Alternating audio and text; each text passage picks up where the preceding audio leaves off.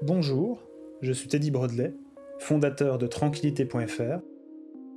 Bienvenue dans Vivant. Vivant, ce sont des conversations ordinaires mais édifiantes, inspirantes voire rassurantes autour des thèmes du deuil, avec des personnes qui ont accepté de partager leur expérience, mais également avec des professionnels qui accompagnent au quotidien des familles endeuillées. Je souhaite, avec ce podcast, apporter un éclairage nouveau sur une des périodes les plus difficiles d'une vie, pour vous permettre de mieux comprendre ces moments, afin de mieux les vivre. Aujourd'hui, je reçois Rachel Galerme. Pour bien connaître Rachel, il faut avant tout connaître son histoire, celui d'une femme qui a vu en 2014 sa vie bouleversée par le suicide de son conjoint, Jeff. Rachel nous raconte dans cet épisode le parcours qui lui a permis de devenir aujourd'hui sophrologue, allié des femmes qui ont perdu leur conjoint. Mais je ne vous en dis pas plus et laisse place à ma conversation avec Rachel Galerme. Bonjour Rachel, comment vas-tu? Bonjour Teddy, ça va très bien, merci. Eh ben, écoute, en tout cas, je te remercie d'être, euh, voilà, d'avoir accepté l'invitation euh, pour le podcast. Euh, ça me fait vraiment plaisir. on avait déjà échangé par téléphone il y a quelques semaines de ça, et voilà, c'était une discussion pour moi hyper, hyper enrichissante.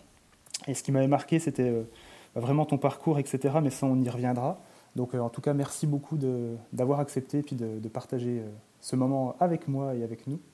Euh, pour ceux qui ne te connaissent pas, Rachel, est-ce que tu pourrais te présenter tout simplement? Oui, alors encore merci de m'avoir invité aussi et d'avoir pensé à moi. Euh, alors, je suis, Rachel Galerme, je suis, sophrologue et euh, j'accompagne des femmes qui ont perdu un conjoint. Donc, je les aide à s'apaiser, à traverser les émotions du deuil et, et à reconstruire leur vie sans, sans lui, en fait. Donc, j'habite, j'habite à Metz, dans l'est de la France voilà, où je vis avec euh, mon compagnon et mes beaux-fils. Euh, est-ce que tu peux, bah voilà, est-ce que tu peux partager avec nous euh, un petit peu ton, ton histoire qui va mettre un petit peu plus en perspective le, métier que tu, que tu fais aujourd'hui? Voilà, D'où c'est, d'où c'est venu tout, ça? fait. D'où c'est venu Eh bien, en fait, ma vie a complètement basculé le 9 mars 2014. En fait, c'est une journée où, euh, dont je me souviens euh, très bien, même si j'ai une euh, très mauvaise mémoire. Je peux vous dire qu'il faisait beau, il faisait froid, mais le ciel était bleu. Et moi, j'étais en fait sur mon lieu de travail. J'étais alors chef de service d'un pôle d'hébergement pour des personnes sans abri. Et donc, je travaillais avec un éducateur dans un bureau et, et en fait, le, téléphone a sonné. Et c'était ma belle-sœur. Et elle m'a posé, euh, posé deux questions en fait. Euh, est-ce qu'il y a du monde autour de toi? Et est-ce que tu peux t'asseoir? Et après ces deux questions, euh, dans, une seule phrase, un seul souffle, elle m'a dit cette phrase assez terrible, dont je me souviendrai, je pense, toute ma vie. Rachel, c'est pas de ta faute. Jeff est mort, il s'est pendu. et Jeff, eh ben, c'était mon, compagnon. Et à ce moment-là, euh, c'est toujours difficile d'expliquer parce que je pense qu'il n'y a pas de mots assez précis dans la langue française pour expliquer ce que j'ai ressenti, mais en tout cas, euh, tout s'est figé en fait. Mon corps, mes muscles, euh, mon cœur, mes émotions, mes sensations, mes pensées. Pourtant, j'ai l'impression que je me suis jamais aussi sentie euh, vivante, en fait, mais vivante de, de, douleur, de, souffrance. Donc après 14 euh, ans d'amour avec Jeff, ben, tout s'arrêtait. Et moi, j'étais complètement figée, je pouvais ben, pas avancer, pas reculer, je voulais, je voulais pas euh, traverser ce chemin-là, quand en fait, ça faisait, ça faisait trop, trop mal. Et après ce choc, et eh ben, pendant un an, en fait, j'ai avancé en, mode euh, pilote automatique. J'étais comme anesthésiée. Pourtant, j'avais l'impression à certains moments que, ça n'allait pas si mal. En fait, j'avais repris le travail euh, très rapidement, euh, au bout de dix jours, parce que certainement j'avais besoin d'être dans la vie, de d'essayer de penser euh, à autre chose, même si c'était très compliqué. Et euh, au bout de six mois, j'ai eu euh, une promotion. Je suis passée de chef de service à directrice du pôle d'hébergement où je travaillais, donc avec 50 salariés, plus de 1000 places d'hébergement. Et moi, j'avais plus du tout confiance en moi, mais au niveau professionnel et, ma famille aussi, tout le monde me faisait confiance. Au travail, les équipes avec lesquelles je bossais, ma hiérarchie continuait à me faire confiance, me voyait comme une bonne professionnelle. Et ça, en fait, ça m'a, avec le recul, je me rends compte que ça m'a vraiment énormément aidé parce que quand à l'intérieur de toi, tout est complètement ruiné, où tu as l'impression d'être complètement euh, morte ou mort, euh, d'avoir en face de toi des gens qui continuent à te faire confiance, qui te disent mais non, ça va aller, euh, tu restes une bonne professionnelle. Moi, ça m'a vraiment énormément aidé. Et puis, durant cette première année, ben, huit mois après aussi, je suis retombée amoureuse. Le truc incroyable, je me suis demandé si j'étais normale. et voilà, certaines personnes m'ont dit que c'était un peu un truc placebo, que je. Mais en fait, pour moi, c'était vraiment euh, une vraie histoire d'amour. D'ailleurs, c'est toujours une vraie histoire d'amour parce que je suis toujours avec cet homme, avec Sylvain. Euh, une histoire profonde, sincère, mais en tout cas, euh, aujourd'hui, avec le recul, je me dis que, ben, c'était possible d'aimer un homme bien vivant et un homme qui qui était qui était mort et qui est mort. Et euh, donc voilà, donc cette première année, elle a été assez euh, ben, difficile, violente, euh, troublante en fait. Et, et puis un an après, en fait, j'ai senti que, que, je glissais un peu, un peu comme dans une crevasse, comme ça. Je sentais que, que, ma douleur, elle était encore plus profonde, ma culpabilité, elle était elle était tout le temps là et euh, donc j'étais complètement épuisée, je dormais pas la nuit, euh, je ressentais euh, une violente oppression au niveau de la cage thoracique. J'étais réveillée tous les jours, on va dire, à 3 heures du matin. Je faisais toutes les semaines des crises de d'asthme. J'avais des cystites à répétition. Je me retrouvais pour mon asthme aux urgences régulièrement la nuit. Euh, euh, et, en fait, le lendemain matin, euh, je retournais au boulot comme si de rien n'était. Donc, je disais rien à personne. Je voulais tenir, faire face, être. J'étais en mode warrior, quoi. je sais pas comment le dire autrement, mais c'était la guerrière. Et donc je disais rien à mon compagnon, je disais rien à ma famille. bon, les gens qui travaillaient avec moi, ils voyaient quand même que, que j'allais pas bien, quoi. Mais euh, voilà, à l'hôpital, euh, ben, les urgentistes commençaient à bien me connaître. mais en fait, euh, à aucun moment, les urgentistes, les médecins, les, infirmières qui étaient là, le corps médical m'a demandé mais, pourquoi 42 ans vous déclenchez des crises d'asthme Voilà, qu'est-ce qui a bien pu se passer dans votre vie pour que à votre âge vous déclenchiez des crises d'asthme qui étaient, qui étaient très très violentes? Donc voilà, donc je, rentrais chez moi à 8 heures du mat, je me préparais, j'avais eu ma dose de médicaments, c'était calmé et puis, puis je repartais quoi. Euh, donc ça a été voilà des, symptômes comme ça physiques très très très importants. Et en fait, j'étais vraiment en, ouais, j'étais en guerre contre mes émotions. Je voulais tout garder à l'intérieur de moi. Fallait que rien ne sorte. Fallait que je fasse face. Fallait pas que j'inquiète mes proches, ma famille. Et donc, cette absence de Jeff, ben, c'est dans, comment expliquer, c'est toujours difficile, mais dans cette absence, c'est vraiment installer une, espèce de présence, comme ça, une souffrance intense, ruminante, euh, culpabilisante. Et, euh, et, à un moment donné, je me suis dit, je ne peux pas continuer comme ça, enfin, je ne peux pas avancer comme ça. Euh. donc, donc en septembre 2015, en fait, j'ai décidé d'aller voir mon médecin traitant qui m'avait pas vu depuis 18 mois, qui était très content de me voir. Euh, mais moi, j'allais le voir pour, pour, pour qu'il me donne une pilule magique pour régler tous mes problèmes euh, de santé et, presque inconsciemment qui me rende un peu ma vie d'avant, quoi. Et, euh, et, lui, en fait, il, il, il m'a demandé de prendre soin de moi. Donc, j'ai pas compris. je pense que cette phrase, intellectuellement, euh, je la comprenais, bien sûr, mais dans mon corps, je ne voyais pas comment j'allais faire et ce que ça voulait dire concrètement. Et j'ai eu beaucoup de chance parce que il, m'a expliqué, enfin, il m'a partagé deux choses. La première, c'est qu'il m'a expliqué que, que, mes cystites à répétition, que, que, que, mon asthme, euh, c'était pas, euh, comme je disais, c'était un emmerde de plus pour moi. Non seulement j'avais perdu mon mec, mais en plus j'avais ces problèmes de santé.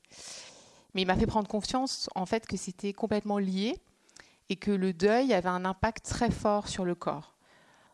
Euh, chose dont on parle, dont on parle peu, parce qu'en fait c'est un état de stress énorme et le corps est affaibli et, et, et comme moi, en fait, j'exprimais pas du tout ce que je ressentais, mes émotions, eh bien, à un moment donné, les émotions, ben, de toute façon, il faut qu'elles sortent. Donc, euh, donc, chez moi, elles sortaient de cette manière-là. Donc, euh, donc déjà, voilà, il, a porté un regard sur ce que j'avais qui était, qui était nouveau. Et, euh, et c'est le premier qui m'a dit, il faut, faut que tu te fasses accompagner, en fait. Et peut-être que d'aller voir une, une ou un sophrologue pourrait, pourrait t'aider. Donc ça, c'est la première chose qu'il m'a qui m'a partagé. Et la deuxième chose, il, m'a partagé quelque chose que je n'ai pas compris en fait tout de suite, que j'ai compris plusieurs années après. Il m'a confié quelque chose d'assez intime, puis, enfin de très intime, puisqu'il m'a dit qu'il avait perdu un fils euh, depuis une dizaine d'années d'un accident de moto. Et il m'a dit, euh, alors on se connaissait bien avec ce médecin, il m'accompagnait quand même depuis plusieurs années, il m'a dit tu vas en baver, mais tu vas aussi euh, réussir à transformer ce deuil comme moi je l'ai fait. Et aujourd'hui, en fait, je remercie mon fils d'être mort parce que grâce à lui, j'ai une vie incroyable. Donc ça, j'ai pas compris. je ne pouvais pas, de toute façon, là où j'en étais, comprendre euh, ça. Donc je suis ressortie de, cet entretien, enfin de cette consultation avec ce médecin euh, quand même assez sonné mais euh, je, lui faisais confiance, donc je me suis dit, ben, je, vais, euh, je vais aller voir un, ou une sophrologue. Donc j'ai pris l'annuaire, j'ai, j'ai au hasard, quoi, et je suis arrivée chez une première sophrologue. Donc ça, je le partage souvent parce que euh, souvent il y a des gens qui me disent, mais moi j'ai essayé ça, ça marchait pas, et je crois que c'est aussi une histoire de, dans les professionnels qui nous accompagnent de, de, de rencontres en fait.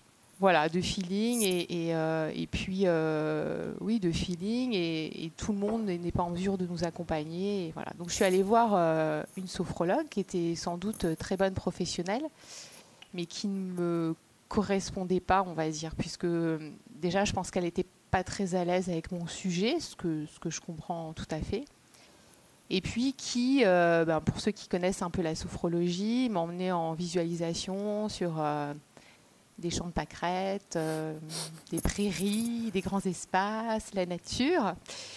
Et à cette époque-là, moi, euh, je me sentais bien euh, qu'en ville, avec les bruits de la ville, les voitures, les camions, la foule.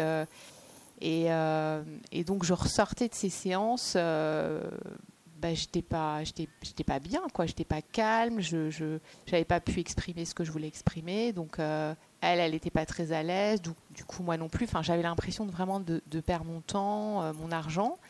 Et je me suis dit, bon, euh, la sophrologie, c'est, c'est pas pour toi. Donc j'ai, lâché l'affaire. Et, euh, et puis, plusieurs semaines après, lors d'une nouvelle nuit d'insomnie, où je regardais, peut-être que ça va parler à certains, euh, la rediffusion de la rediffusion de la rediffusion du journal de France 3 Lorraine. Euh, euh, je suis tombée, voilà, très très tard. Parfois c'est des émissions sur la pêche, sur voilà, mais mais je suis tombée en fait sur sur sur ce, ce, journal et à la fin du journal, présentait une sophrologue qui était dans ma région, qui était à Metz et je me souviens, euh, je ne saurais pas te dire euh, ce qu'elle disait, enfin ce qu'elle a partagé, mais en tout cas, je me souviens très bien de, de, son énergie, de je sais pas. Il y, a, un truc qui est, passé quand je l'ai vue et je me suis dit, il faut absolument que, que, que, je la rencontre. Quoi. Donc dès le lendemain matin, j'ai pris rendez-vous. Et en fait, euh, eh bien, euh, ben, comme je dis souvent, ça a matché entre nous parce que euh, elle a été à l'aise. En tout cas, elle n'était pas effrayée par ce que je lui racontais. Donc, j'ai pu vraiment partager le suicide de Jeff, comment ça s'était passé, ce qui s'était passé avant, notre histoire. j'ai pu pleurer, lâcher ma colère. Enfin, donc les premières séances, ça a été, ça a été surtout ça, quoi de pouvoir lâcher tout ça à quelqu'un euh, à qui j'ai fait confiance euh, voilà, rapidement. Et puis ensuite, eh bien, voilà, elle, m'a bah, transmis des outils. Ça a été un vrai apprentissage pour au niveau de la sophrologie pour, euh, pour me donner des outils. Déjà, un, pour réussir à me rendormir la nuit parce que j'étais complètement à plat et, j'étais très fatiguée, j'avais perdu beaucoup de poids. Et, euh, donc, voilà, de m'enseigner, on va dire, une, pratique pour, pour m'aider vraiment euh, à retrouver de l'énergie, du sommeil. Et puis à apprendre à respirer autrement. Et ce qui fait que petit à petit, ben, mieux je dormais, moins j'avais de crise d'asthme donc je voyais qu'il y avait euh, des choses qui commençaient à, à, bouger. Alors, je te raconte ça en, version euh, accélérée, bien sûr. Euh, ça a pris quand même plusieurs mois, mais en tout cas, je sentais que qu'il y avait des choses qui, avançaient.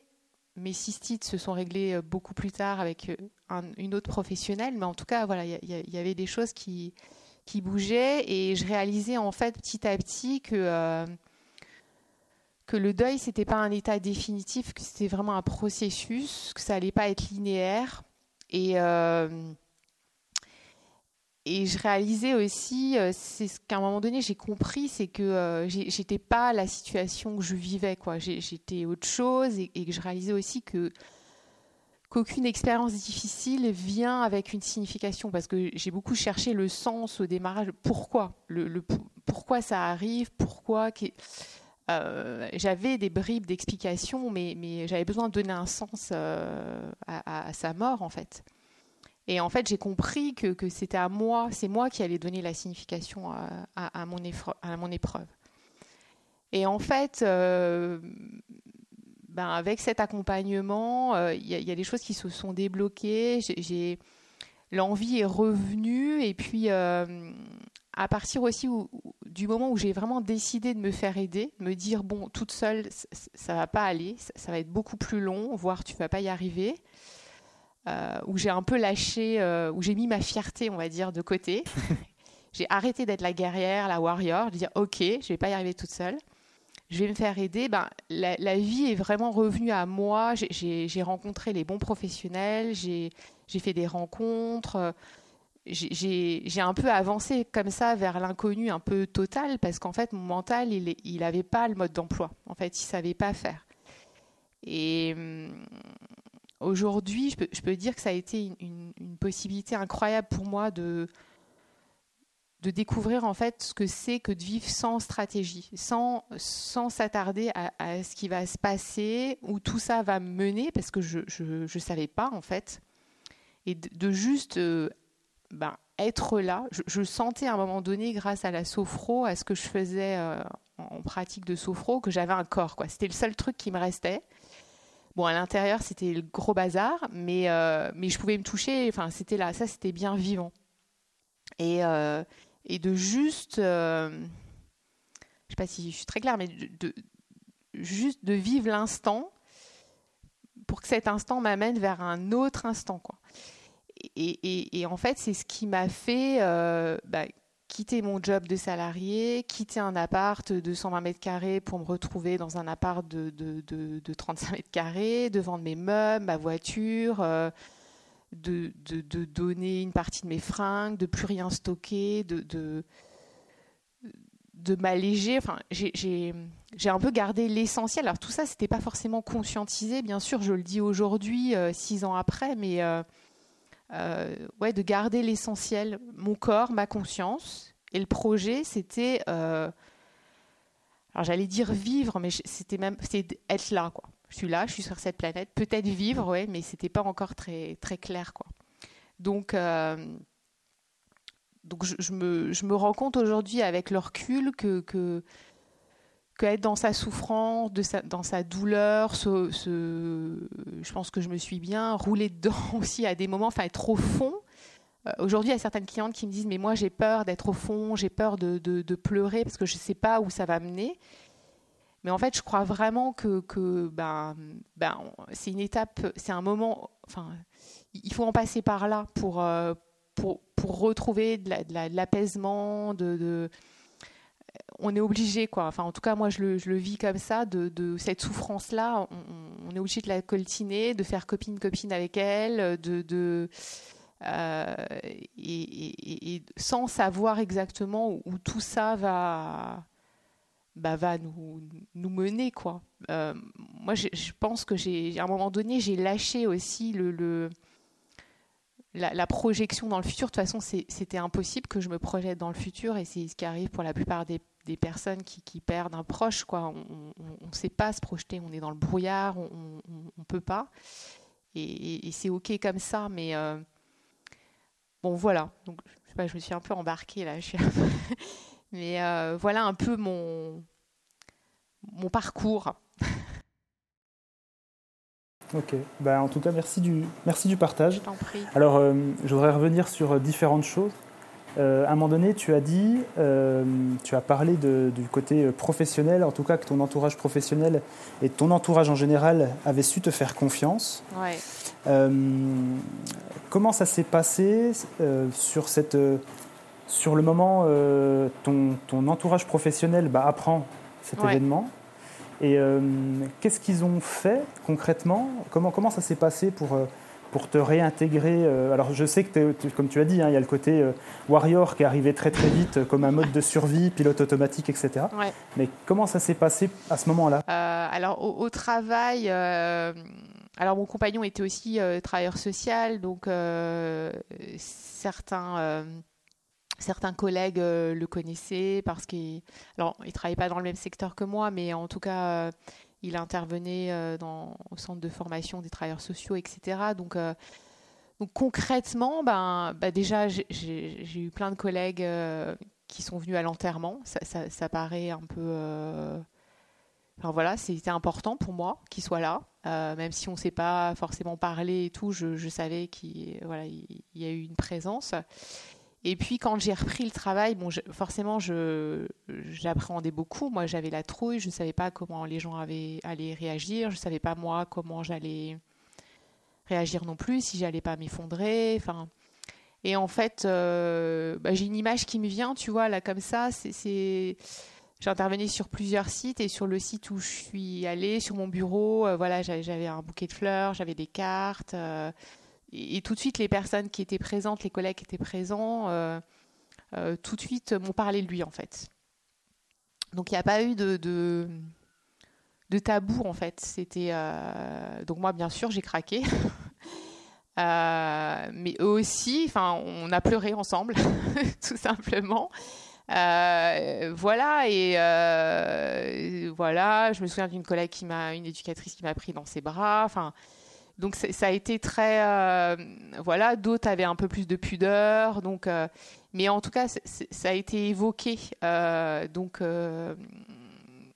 donc voilà, certains sont venus me voir en me disant mais tu sais, je le connaissais, je savais pas que je le connaissais, mais en fait il m'avait donné des cours où où j'avais travaillé avec lui il y a 10 ans, donc il y a eu voilà. Alors tout le monde n'a pas réagi comme ça parce que parce que je pense qu'on est tous voilà plus ou moins à l'aise ou pas avec. Euh, enfin, on est rarement à l'aise avec la mort, mais, mais en tout cas, je, travaillais aussi dans un environnement, voilà, dans le travail social, où on a quand même l'habitude de, de, parler, de mettre des mots sur les choses. Et donc, donc spontanément, il y, a beaucoup de gens qui sont venus me voir. Euh, euh, voilà, ou en me disant tout simplement, bah, tu sais, j'ai pensé à toi, mais j'ai pas pu être à l'enterrement. Comment, comment, voilà, ça se passe aujourd'hui, où certains étaient assez étonnés de me voir euh, reprendre le travail aussi rapidement aussi.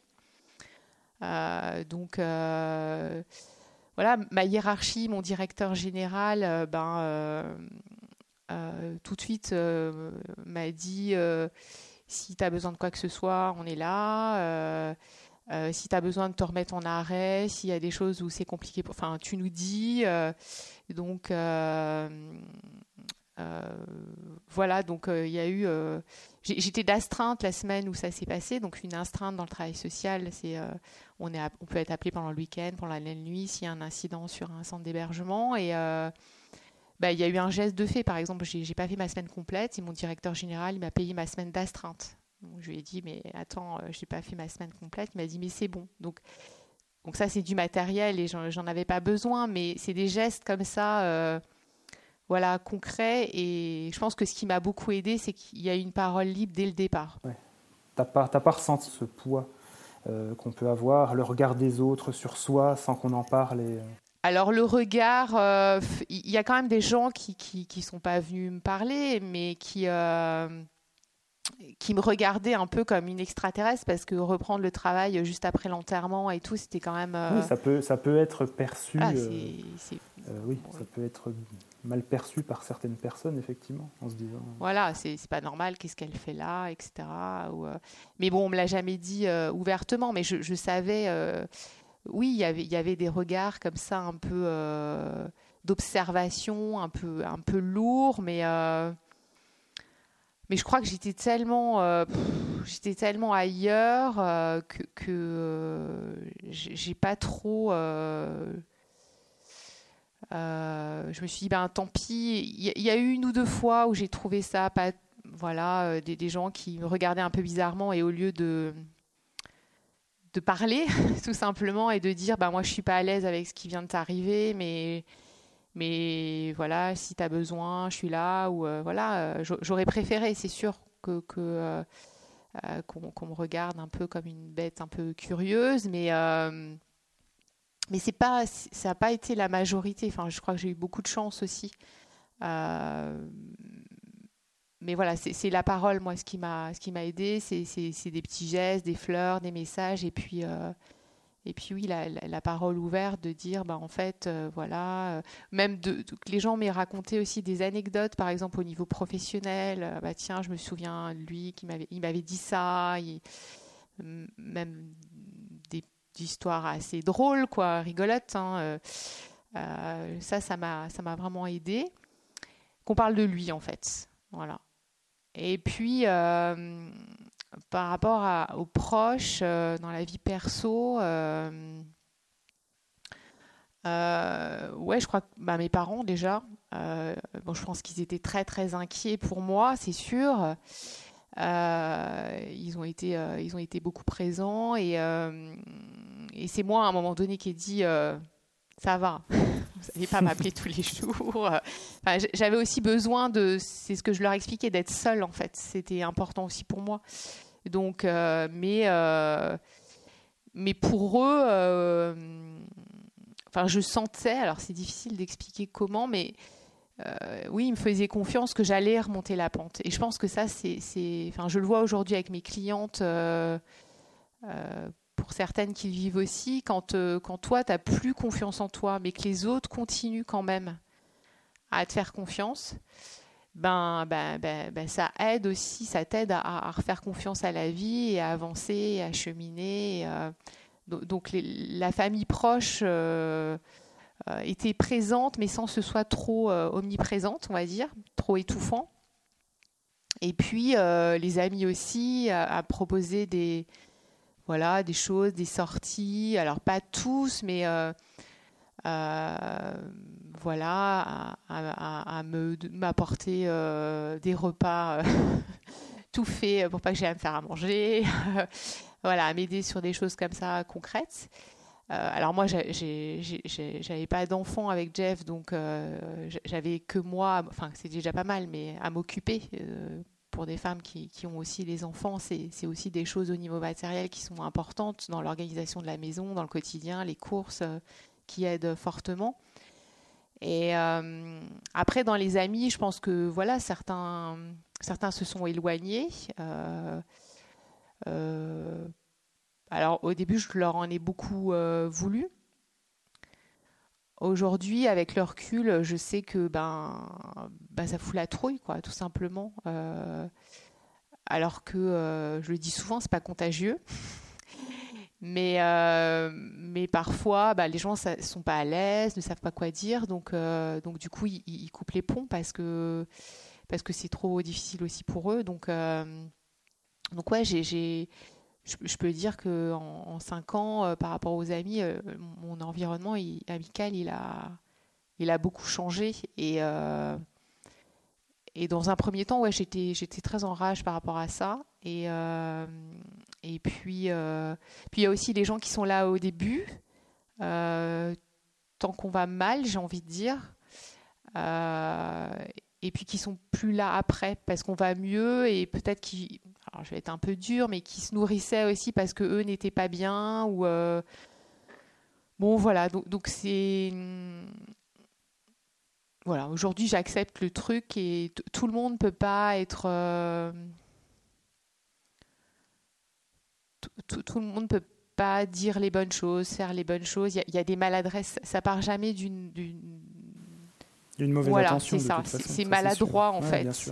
C'est maladroit. Aujourd'hui encore, il y a, y, a, y a, des choses qui me font sourire, des gens qui m'ont pas vu très longtemps. Depuis très longtemps, je les vois. Euh, au bout de la rue, ils sont tout à fait euh, normaux. Et puis, euh, plus ils s'approchent de moi, plus ils se penchent la tête, tu sais, d'un air, oh la pauvre. oh mon Dieu, c'est elle, c'est elle, ne la regardez pas, c'est elle et puis bon, voilà. Et puis bon, maintenant ça me fait rire. Mais tout va bien, ça va et tout. Bon, détendez-vous. Donc, mais c'est vrai que que bah, que ce qui aide et ce qui libère, c'est quand même la parole, même si des fois il y a des mots qui sont maladroits, mais je dis souvent, les, endeuillés, on est un peu, je, le dis parce qu'étant passé par là, je peux me permettre, mais on est un peu attachant, quoi. On, est, euh, quand les gens nous parlent pas euh, du défunt, euh, on n'est pas content. Et puis quand ils nous en parlent, c'est pas le moment. Donc, donc en face, bah, ils marchent un peu sur des œufs, ils savent pas trop comment faire. Et, et puis aujourd'hui, avec leur recul, je me dis, ils, ils peuvent pas vraiment comprendre. Il y a des choses qu'ils peuvent comprendre, qu'on peut expliquer mais il y a des choses qu'ils comprendront pas et, c'est comme ça. Mais je, le dis maintenant parce que j'ai fait tout ce chemin, mais, euh, c'est difficile aussi. Euh, parce qu'on peut être très très entouré et, c'est ce que me partagent souvent mes clientes. J'ai plein de monde autour de moi, mais je me sens hyper seule. Je me sens d'une solitude extrême euh, parce que les gens ne comprennent pas ce, que, je vis. quoi. Tant, tant qu'on ne l'a pas vécu, de toute façon, effectivement, c'est difficile. Et après, la, perte d'un conjoint et dans ces circonstances-là, euh, forcément, euh, comme tu disais tout à l'heure, le sujet est très compliqué. Euh, déjà, la perception de la mort en général, hein, c'est mm.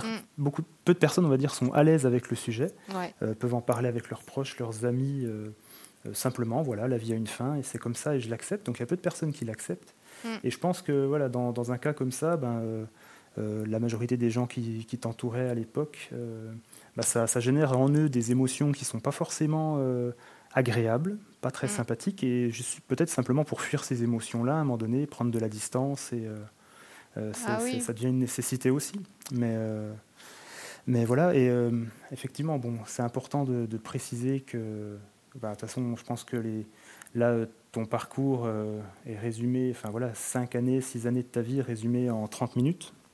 bon, bah, c'est déjà bien, hein, ça, il n'y a pas de souci. Mais effectivement, il faut bien comprendre que c'est un, voilà, comme tu l'as dit, c'est un, un, chemin. Et là où je trouve où c'est courageux, euh, c'est qu'à un moment donné, euh, il y a une phrase dans notre précédente discussion qui m'avait beaucoup touché. Tu m'avais dit, euh, à un moment donné, tu as, as, eu la bascule de, de quitter mm. ton emploi pour te, pour te consacrer à ton métier d'aujourd'hui. Ouais.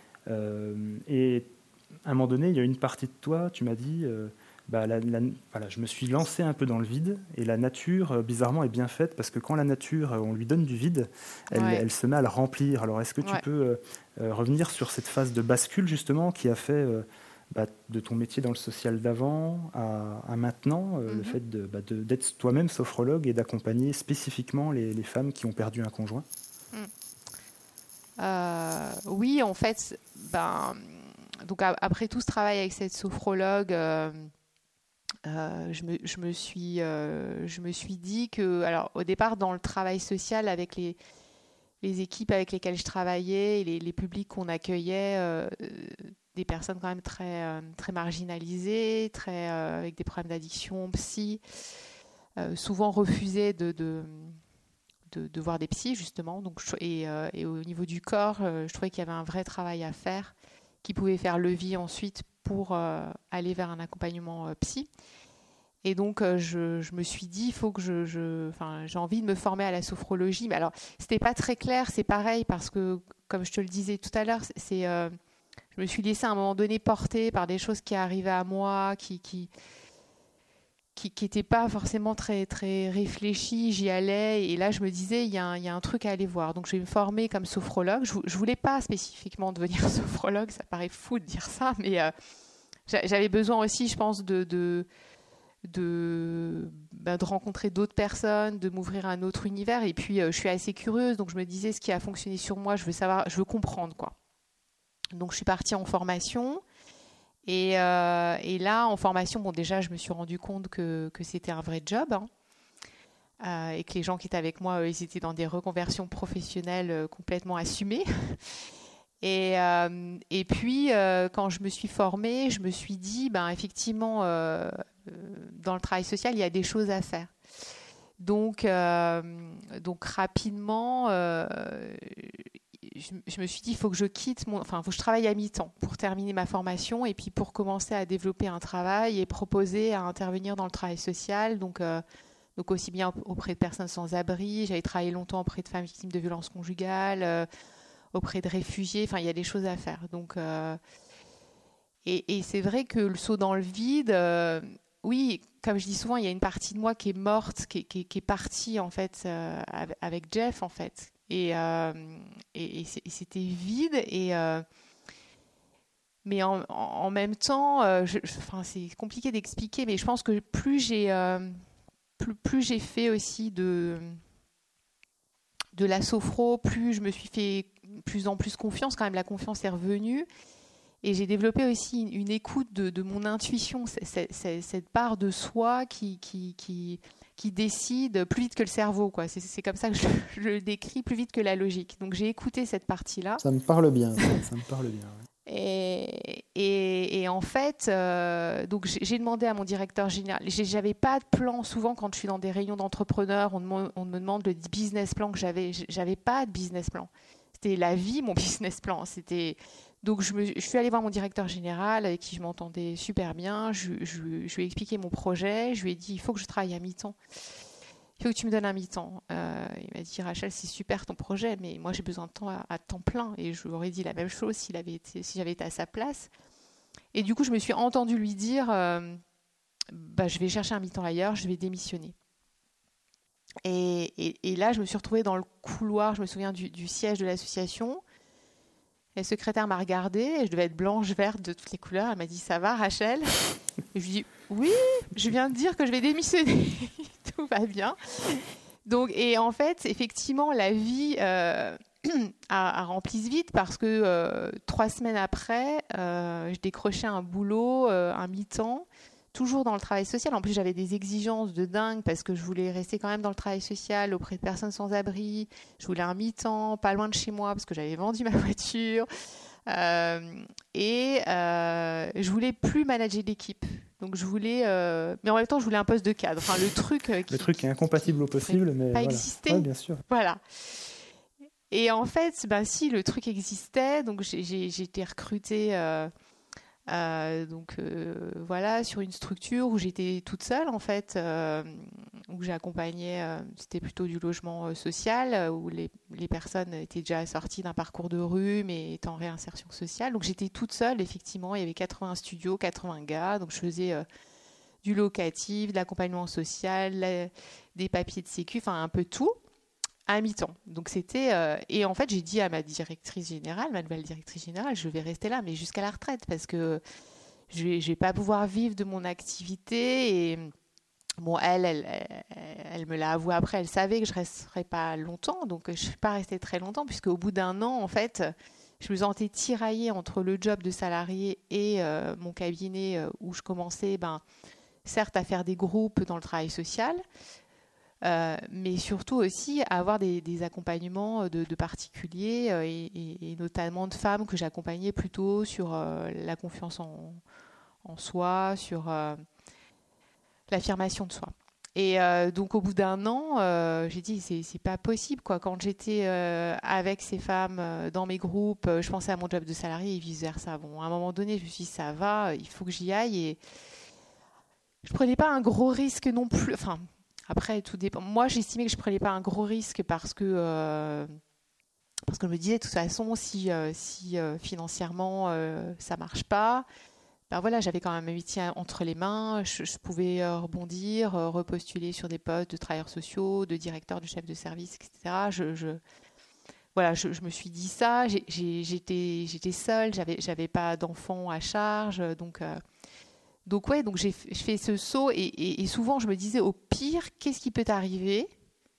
Je me disais au pire, tu meurs. c'est ça le pire. donc au pire, tu n'as plus d'argent, tu es à la rue, Bon, tu connais bien les centres d'hébergement d'urgence, on pourra t'héberger. Ça va bien se passer. Mais je, je, me disais, au bout du bout du bout du bout, qu'est-ce qui arrive? C'est la mort, quoi. Donc, donc, euh, donc, je, donc oui, donc j'y suis, j'y suis allée et, euh, de toute façon, il y avait à chaque fois que j'ai quitté un, j'ai quitté mon emploi à temps plein, mon directeur général ne voulait pas me licencier parce que ben, lui, il voulait me garder et il travaillait super bien avec moi. Sur mon job à mi-temps, c'est exactement ce qui s'est passé. Je me suis dit, je vais demander un licenciement à l'amiable pour euh, une rupture conventionnelle, pour avoir du chômage, assurer mes arrières. Mais non, il voulait pas me laisser partir. Donc, tant pis, on y va. Et, euh, et, et, ce, ce, saut dans le vide, enfin. Enfin oui, je pense, je pense que je suis convaincue aujourd'hui que si euh, on est aligné avec ce qu'on fait, les portes, elles s'ouvrent. Enfin, alors, je vais pas dire que j'ai jamais eu peur et, encore aujourd'hui, il y a des moments où j'ai des doutes. Je, mais, mais en tout cas, j'expérimente ça euh, depuis le début. Quand on fait un pas, même c'est un peu comme quand tu sautes euh, d'un plong, d'un, plongeoir de, de, 10 mètres. Euh, l'eau est super belle en, bas. Tu dis, ah, ce serait super bien que je saute. Mais si tu sautes pas, tu peux pas profiter de cette eau. Euh, donc, donc, donc, voilà, et en fait, effectivement, les, choses sont venues à moi. C'est ce que je disais tout à l'heure, c'est qu'il euh, il y a eu des rencontres, des, des... Il, fallait que je fasse un pas, quoi. Et, euh, et ça, ce vide, en fait, ce vide, aujourd'hui, je me rends compte, ce, manque aussi mon compagnon, ce, ce vide à l'intérieur de moi, c'est aussi un espace où tout est possible, en fait où, c'est un espace euh, où tu, tu, peux créer ce que tu. Enfin, c'est. T'es es acteur en tout cas de ce que tu veux en faire, en fait. C'est ça, même si, alors je le dis maintenant, encore une fois, hein, a des personnes qui nous écoutent et qui viennent de perdre un proche, euh, ça n'apparaît pas comme ça tout seul et, au, bout de, six mois. Euh, il y a tout un chemin. Et encore une fois, si moi, je m'étais pas fait accompagner, aider, et je continue encore aujourd'hui, cinq ans après, pour moi, pour mon entreprise et pour mes clientes, parce que moi, à chaque fois que je, j'enlève une couche, que, que je que, que, je nettoie un truc, forcément, ça a des impacts aussi sur mes clientes et des impacts positifs. Donc, euh, si j'avais pas fait tout ça, euh, je pourrais pas dire ça aujourd'hui. Parce que euh, il y a six ans, euh, quelqu'un se serait, serait, venu à moi et m'aurait dit ça, j'aurais dit ouais c'est ça, n'importe quoi. Euh, j'étais trop dans ma souffrance, dans ma peine quoi. Mais mais faut bien comprendre voilà que c'est que c'est un chemin et quelque part ton, enfin voilà pas quelque part en fait ton ton histoire le ce que tu fais maintenant et ça doit être au contraire hyper inspirant pour des personnes qui peut-être en ce moment vivent des moments difficiles depuis euh, là, quelques semaines, quelques mois, et de se dire que c'est possible et qu'à un moment donné, quelque chose va se passer en eux qui va, qui va émerger comme une espèce de, de nouvelle, euh, un regain de vitalité quelque part, alors très subtil, mais quelque chose qui va leur dire, bon, ben, maintenant, euh, qu'est-ce que je fais? Il va y avoir un déclencheur et, à partir de là, il faut, faut, enchaîner. Quoi. Mais, mais ton, ton histoire est d'une... Enfin, voilà, je, enfin, moi, je suis tout... bref, je suis très impressionné, très admiratif. Bravo, madame. Bravo, ah. bravo. Donc euh, voilà. J'ai rien fait, c'est la vie qui. Euh, oui. C'est comme tu dis, c'est quelque chose de. Euh, la, la, clé là-dedans, c'est comme tu as dit, à un moment donné, ton intuition. À plusieurs fois, ça revient. Le côté tu sors de toi, tu as dit à ton chef, voilà, bah, je pars et c'est moi, mais c'était pas moi qui l'a dit. C'est une partie de toi qui voulait aller quelque part. Et toi, en conscience, tu t'es dit, oula, oups, j'ai peut-être dit une connerie là, quelque chose comme ça. Euh. bah là, c'est le mental qui revient, hein. c'est les peurs, c'est tout ça qui, bah revient. mais euh, hmm. oui, et, puis je crois que quand on vit euh, des épreuves comme ça, c'est assez bizarre parce qu'il y, a des choses qui sont, moi, qui aujourd'hui me font plus peur du tout. Euh, qui sont assez énormes. Et des fois, j'ai des proches qui me disent Mais t'as pas peur? Je dis ah Non, là, franchement, je vois pas bien ce qui pourrait arriver de pire. Et puis des petits trucs, des fois, du quotidien qui, vont te faire peur. En fait, le, curseur de la peur, il, bouge, en fait. Et, euh, je ne sais plus pourquoi je te disais ça, mais voilà. en tout cas, voilà, que même aujourd'hui, voilà, on, s'adapte. Enfin, il y a des choses qui viennent avec le temps, il y a des choses qui, qui bougent et que voilà, ça peut, ça peut évoluer. Donc, c'est jamais, c'est jamais figé. et donc aujourd'hui, du coup, tu voilà, donc aujourd'hui, tu accompagnes euh, dans le cadre de programmes de sophrologie euh, ou d'accompagnement en tout cas des, femmes qui ont perdu un conjoint. Euh, pour ceux qui ne te, enfin, qui te voient pas, si les personnes sont arrivées sur le podcast via Facebook, etc., bon, ils verront ton, ton beau sourire qui illumine, qui illumine la toile. non, mais c'est vrai, c'est vraiment, moi, c'est vraiment, c'est ça. Hein. Rachel est un soleil, hein, pour ceux qui. c'est un soleil. Et euh, du coup, comment ça se passe concrètement, un accompagnement avec, euh, avec Rachel Galerme euh, En quelques mots, hein, voilà, je ne te demande pas de faire tout l'article, bien sûr, mais. Non, mais à quoi ça en fait, ce que, ce que j'ai envie déjà de partager, c'est que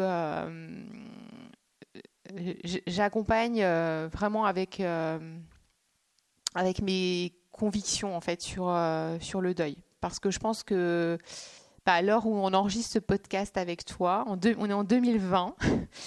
Et, euh, et je pense que euh, pour moi, il y, a, par exemple, enfin, il y a plusieurs choses. les, théories euh, du deuil, pour moi, donc ce qu'on peut faire, ce qu'on peut pas faire, dans quel ordre, pour moi, ça, ça n'existe pas. comme d'ailleurs les étapes du deuil, pour moi, ça n'existe pas. Alors, je vais peut-être froisser certains, mais, mais euh, moi, j'ai beaucoup de clientes que j'accompagne qui, qui, font les, qui, qui, avancent sur le chemin dans un autre ordre et c'est OK. Et euh, euh, et il y a certaines étapes en plus qui peuvent se prolonger indéfiniment. Enfin, je, pense à une dame qui est arrivée dans mes programmes, ça faisait un an et demi qu'elle avait perdu son conjoint.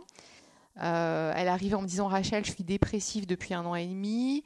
Et au bout de six mois, j'ai commencé à me dire pourquoi je m'en remets pas, je suis pas normale.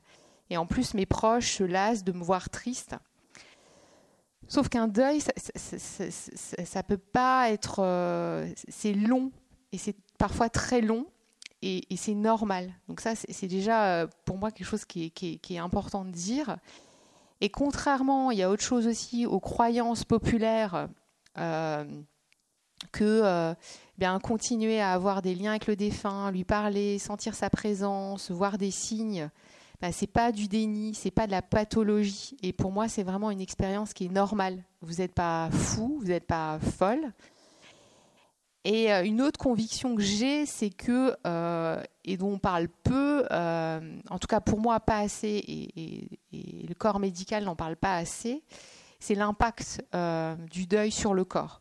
Moi, j'ai beaucoup de clientes qui arrivent au bout d'un an, un an et demi, et qui me disent cette année, Rachel, en plus d'avoir perdu mon conjoint, j'ai eu un cancer ou une autre qui va me dire j'ai eu une infection pulmonaire, je me suis cassé la jambe, etc. etc. Et en fait, c'est pas un truc en plus, c'est lié au deuil parce que notre corps, euh, ben, comme je disais tout à l'heure, il, prend cher, il est affaibli.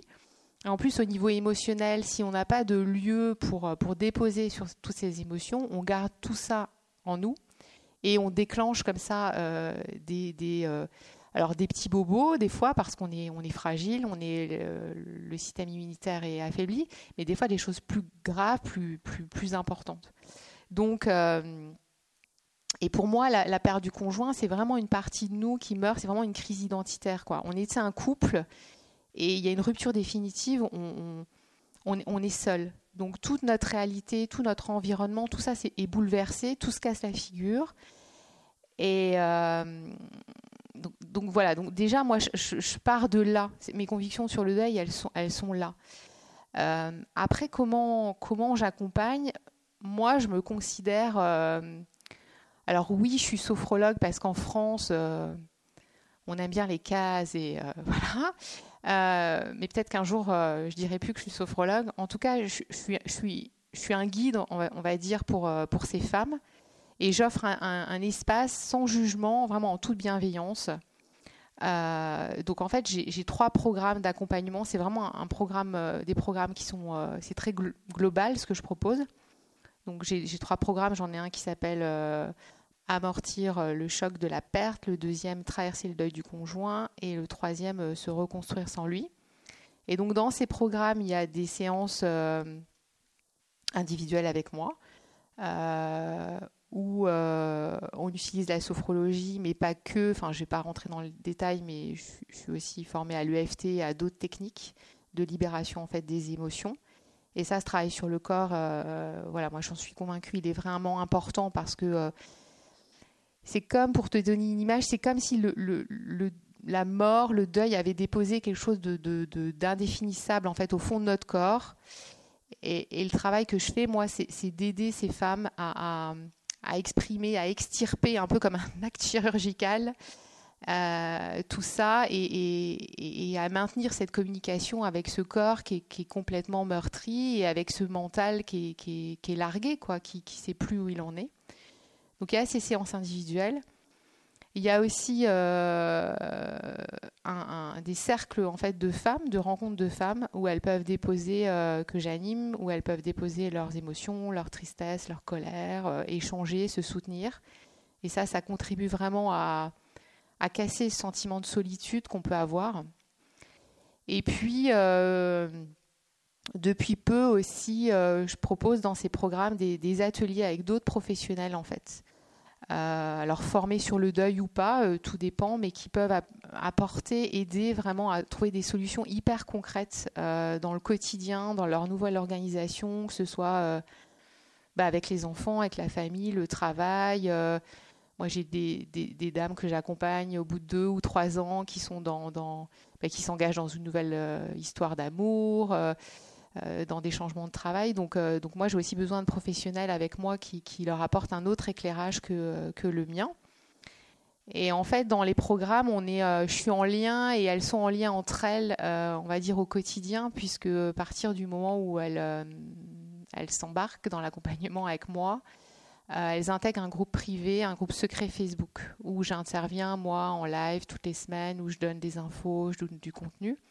Donc, euh, donc le, groupe aujourd'hui est aussi euh, quelque chose de, très important et, je le vois de plus en plus parce que euh, même si elles ont des histoires différentes, il y a tout de suite une connexion qui, qui se fait. Et par exemple, cet été, il y a deux femmes qui sont parties ensemble en vacances. Je trouve ça hyper chouette avec leurs enfants. Euh, l'année dernière, il y en a une qui a aidé une autre à trouver du travail et il y a des connexions qui, se font avec des femmes qui habitent à des milliers de kilomètres puisqu'en fait, mes programmes, ils sont accessibles en ligne. Je peux accompagner à distance. Donc, vous savez, en France, où j'accompagne des femmes qui sont expatriées à l'étranger. Donc, euh, donc ça, euh, voilà. Donc, je travaille peut-être d'une autre manière, enfin, d'une manière un peu nouvelle aussi sur, sur le deuil. Mais bah, je suis convaincue que ça marche. Puis les résultats, de toute façon, ils sont, ils sont là et, ça permet dans ces programmes de, parler de choses euh, bah, qui sont tabous et justement, on en parle sans, tabou. Donc, moi, j'accompagne, euh, j'accompagne pas la, mort, j'accompagne vraiment la vie.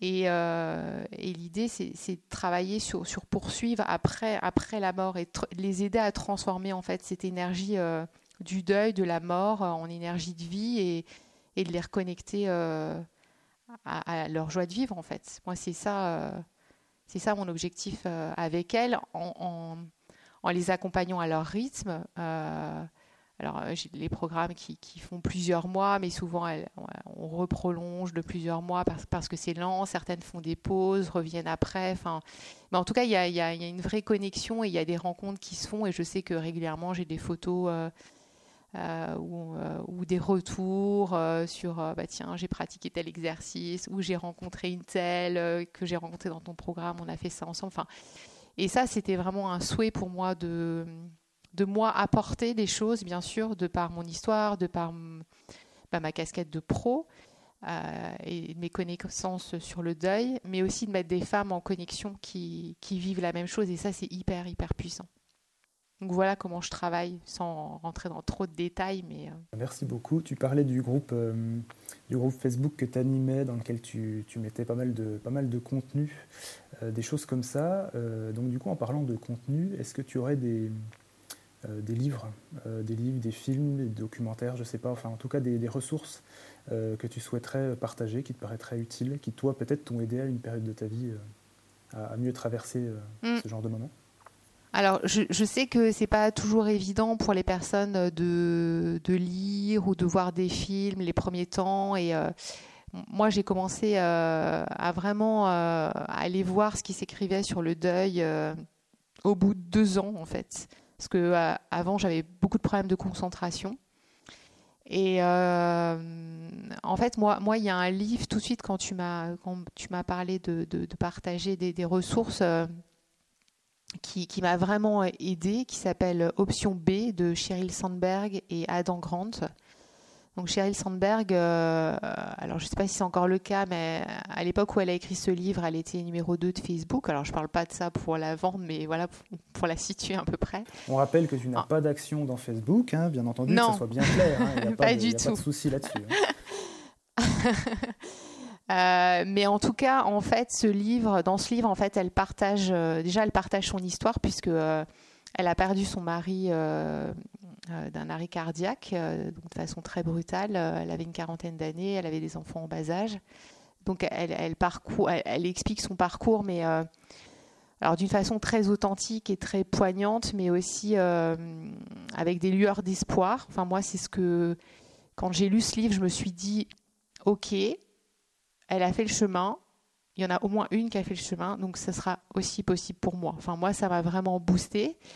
Et en fait, euh, Adam Grant, donc euh, c'est un peu la référence aux États-Unis, la résilience. Donc, il, partage aussi dans ce livre, euh, à partir d'autres expériences humaines, on va dire, de deuil, mais pas que de deuil, comment en fait des êtres humains parviennent malgré euh, leur épreuve, à, faire face et à s'épanouir.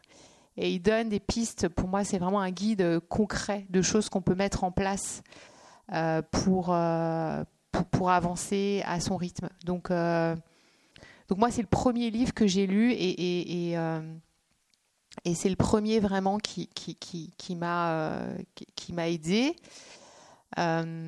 Après, j'ai envie de dire que tous les livres qui, témoignent de parcours euh, de, personnes qui ont vécu un deuil, je trouve, toujours que c'est hyper aidant et, mes clientes me le disent aussi.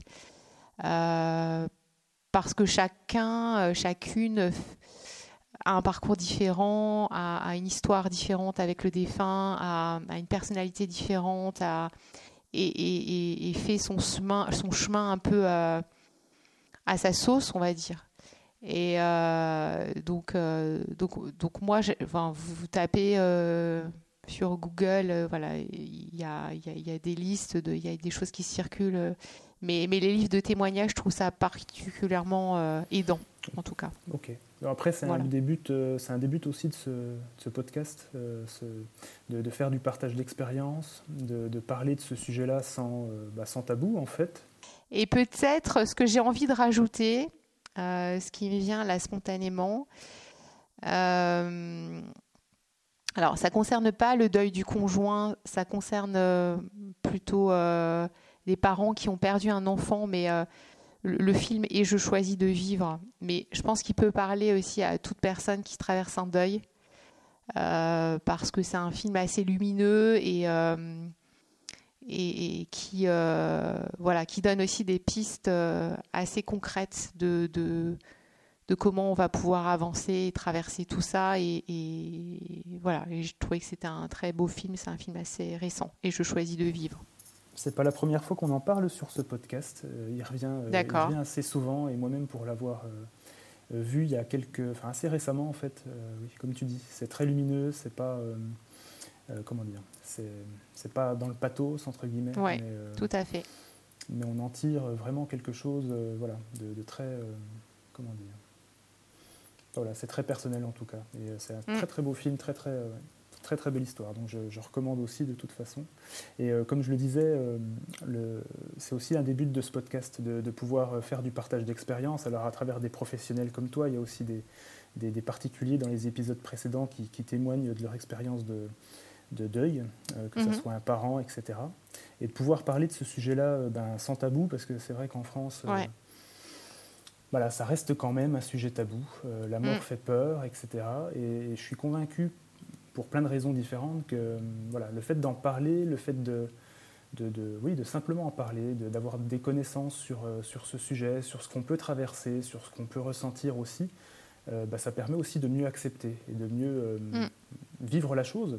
Ça ne veut pas dire qu'on va oublier la personne qu'on a perdue, pas du tout, on n'oublie jamais, mais on, peut, on peut vivre avec plus, on va dire plus sereinement, si le mot mm. sérénité est possible dans ce genre de moment, mais, mais, mais voilà. en tout cas, merci pour ces, pour ces ressources.